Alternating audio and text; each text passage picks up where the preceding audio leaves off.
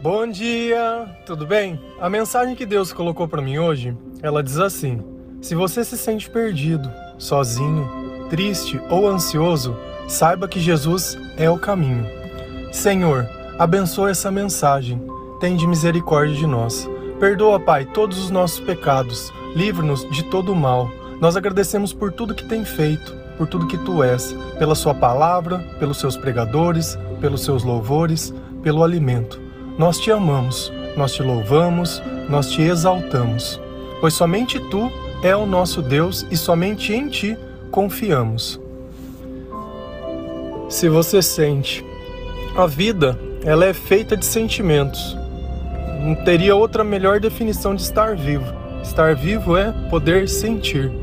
Só que o que, que adianta a gente estar vivo e sentir apenas coisas ruins, coisas que doem, coisas que nos deixam para baixo, coisas que nós preferimos muitas vezes estar mortos. O sentir, se ele não vier através do Espírito Santo e dos sentimentos de Deus, ele não tem o menor sentido. E não é à toa que Deus fala conosco através dos nossos sentimentos, porque o próprio Deus se definiu como amor. O sentimento é a alma, é o nosso bem mais precioso.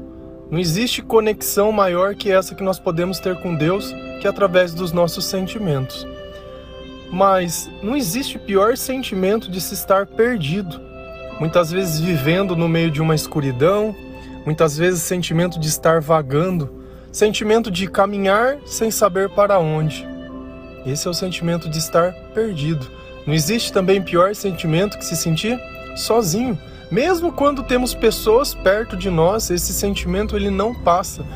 Como se tivesse uma pessoa em especial que somente aquela pessoa pudesse nos fazer a companhia e esse sentimento simplesmente sumir. Muitas vezes o se sentir sozinho está relacionado à saudade. Saudade de alguém que já esteve perto e não está mais, seja por escolhas, seja por comportamentos, seja porque essa pessoa Deus levou. E ainda assim a gente se sente sozinho. Tristeza é você não encontrar nada de bom na vida. É como se tudo que acontecesse fosse sempre o ruim, como se não tivesse o outro lado das coisas. Se você notar, aquilo que você presta atenção é a única coisa que existe. Ainda que o bem esteja em algum lugar, se eu olhar apenas o detalhe do que está errado, eu não vou conseguir trazer isso para minha vida. Eu não vou conseguir viver nada de bom. A ansiedade é a espera que de que algo aconteça, mas eu simplesmente não sei o que. É como se eu esperasse um dia especial, mas eu não sei qual dia é esse, de repente esse dia iria se revelar para mim. E eu vivo nesse estado de alerta, o tempo todo esperando algo, mas nada acontece e eu nem sei o que é. Ainda que acontecesse, eu não saberia definir se aquilo que aconteceu era realmente o que eu estava esperando. E o desfecho: Jesus é o caminho. Todos esses sentimentos que eu descrevi, quando a gente entra no caminho de Deus, eles deixam de existir. Esses sentimentos são todos indicativos que você não está no caminho de Deus, ou que muitas vezes você conhece o nome de Deus, mas não está seguindo pelo caminho. Jesus, ele lá em João 14:6, ele diz: Eu sou o caminho, a verdade e a vida, e ninguém vem ao Pai a não ser por mim. Nós temos o hábito de achar que a religião ou a religiosidade vai nos levar para perto de Deus. É Jesus. Se tiver Jesus na sua oração, se tiver Jesus no seu caminho, se tiver Jesus nos seus pensamentos, você está seguindo. Ah, mas eu isso, ah, mas eu aquilo. Vamos fazer um teste prático? Esses sentimentos, que são apenas algum deles que eu citei, estão presentes na sua vida? Se você responder sim, você não está seguindo Jesus. Simples assim. Ah, às vezes algum eu sinto, às vezes não, mas é como eu faço para me manter-me no caminho? Primeiro, sem ouvir a palavra de Deus, é impossível. Não adianta eu acreditar em Jesus se eu não deixar que ele me conte como eu devo me comportar, o que é certo, o que é errado. Se eu não tiver a oração, eu não trago esse Espírito Santo para perto de mim para poder afastar todos esses sentimentos ruins de mim, para ele me ensinar qual é o meu propósito, qual é a minha razão de eu estar vivo, por que, que eu tenho que amar as pessoas acima de qualquer coisa, por que, que eu tenho que amar a Deus, quais são os mandamentos, quais são os preceitos, o que é verdade, o que é mentira, como eu pratico as coisas na minha vida, tudo isso a Bíblia ela ensina. Muitos pregadores trazem a visão, muitas vezes inspirados pelo Espírito Santo, para trazer numa linguagem que a gente possa começar a viver ela, trazer ela para mais perto do nosso coração. Só que esses sentimentos que eu citei, a gente aprende ao longo do tempo a conviver com eles. Porém, quem não conhece a Deus, como ele trata esses sentimentos? Com remédio. Então, ele toma algo para que enganar o corpo que aquilo não existe, mas aquilo continua lá. A morte espiritual, a pobreza espiritual, a depressão, ela, ela não vem do dia para a noite. Mas durante muito tempo, o meu corpo vem dando sintomas e sinais. E eu simplesmente venho ignorando ou sempre tentando resolver da forma errada. Ah, eu acho que quando eu tô triste é porque eu tô precisando beber. Ah, eu acho que quando eu tô ansioso eu tenho que comer. Ah, eu acho que quando eu tô me sentindo perdido, eu tenho que voltar para alguém do meu passado para mim fazer um, um, inferno na vida da pessoa. Até eu perceber que aquele não era lugar, eu volto pro meu. Cara, e fica nesse ciclo de coisas. O tempo todo a gente acha que o problema é um outro problema. Quando eu falo que Jesus é a solução de tudo, parece muito pequeno e muito fácil. Poxa, mas não precisa pagar nada, não precisa comprar nada, não precisa fazer nada. Não, não precisa fazer nada. Poxa, mas eu não sou religioso, eu não sou da igreja. Não tem o menor problema, eu também não sou. Eu também não sou. Não frequento igreja, mas leio a Bíblia todos os dias dentro da minha casa.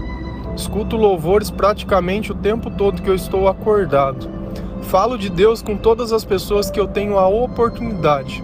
E eu não frequento a igreja, sabe por quê? Porque eu sou a igreja. Eu sou o templo de Deus. E você é o quê? A partir do momento que eu sou o caminho, e eu sou o caminho mesmo, sabe por quê? Porque Jesus está comigo. E Jesus fala: novas criaturas vocês serão. A partir do momento que nós nos tornamos imitadores de Cristo, Cristo vive em nós. Cristo vive em nós. Já não sou eu mais quem vive, mas Cristo vive em mim. Percebe que no começo você começou a ouvir as minhas palavras e você falou, nossa, que arrogante, mas isso é dito na Bíblia, isso é dado autoridade a nós. Você tem fé para acreditar nisso? Que mesmo através do nosso pecado, que mesmo através de tudo que a gente já cometeu de errado, quando o Espírito Santo estiver em nós, Deus vai nos santificar naquele instante. E o que ele for usar você para falar, para fazer, não importa. O único santo da Bíblia que a gente olha foi Jesus. Do resto, todos foram pecadores, todos erraram, todos cometeram atrocidades contra Deus, todos se arrependeram, todos oraram, todos, todos. Essa ideia de vida perfeita cristã, ela não existe. Essa ideia que só tem um caminho, que se chama igreja, não Jesus, igreja, caminho pastor, caminho padre, esses caminhos nunca vi ninguém chegar ao céu não. Você sabe por quê? Porque não está escrito na Bíblia. A gente quer pegar o reino de Deus e ser o que a gente quer que ele seja, do jeito que a gente quer que ele seja, não, porque eu ouvi falar, não lê na Bíblia. Quem não concorda com o que eu falo, me mostra na Bíblia que está errado. Que eu mostro na Bíblia no que, que eu baseio. Por isso que toda frase eu coloco as passagens que eu me baseio para escrever aquela frase. Porque muitas vezes é difícil a gente compreender, concordo, por quê? Porque para a gente poder começar a ter um pouco de discernimento na Bíblia, a gente precisa ler e se imaginar no lugar daquelas pessoas. Se a gente não conseguir fazer esse exercício de se imaginar naquele lugar, de dentro de um barco com Jesus e uma tempestade muitas vezes, ou você dentro de um deserto, apesar de eu nunca ter ido num deserto, mas eu me imagino caminhando num deserto e todas as dificuldades que ele possa ter e tudo aquilo que Deus descreve qual era o sentimento de quem vivia naquele instante, naquela época, qual era a cultura deles, como eram os lugares.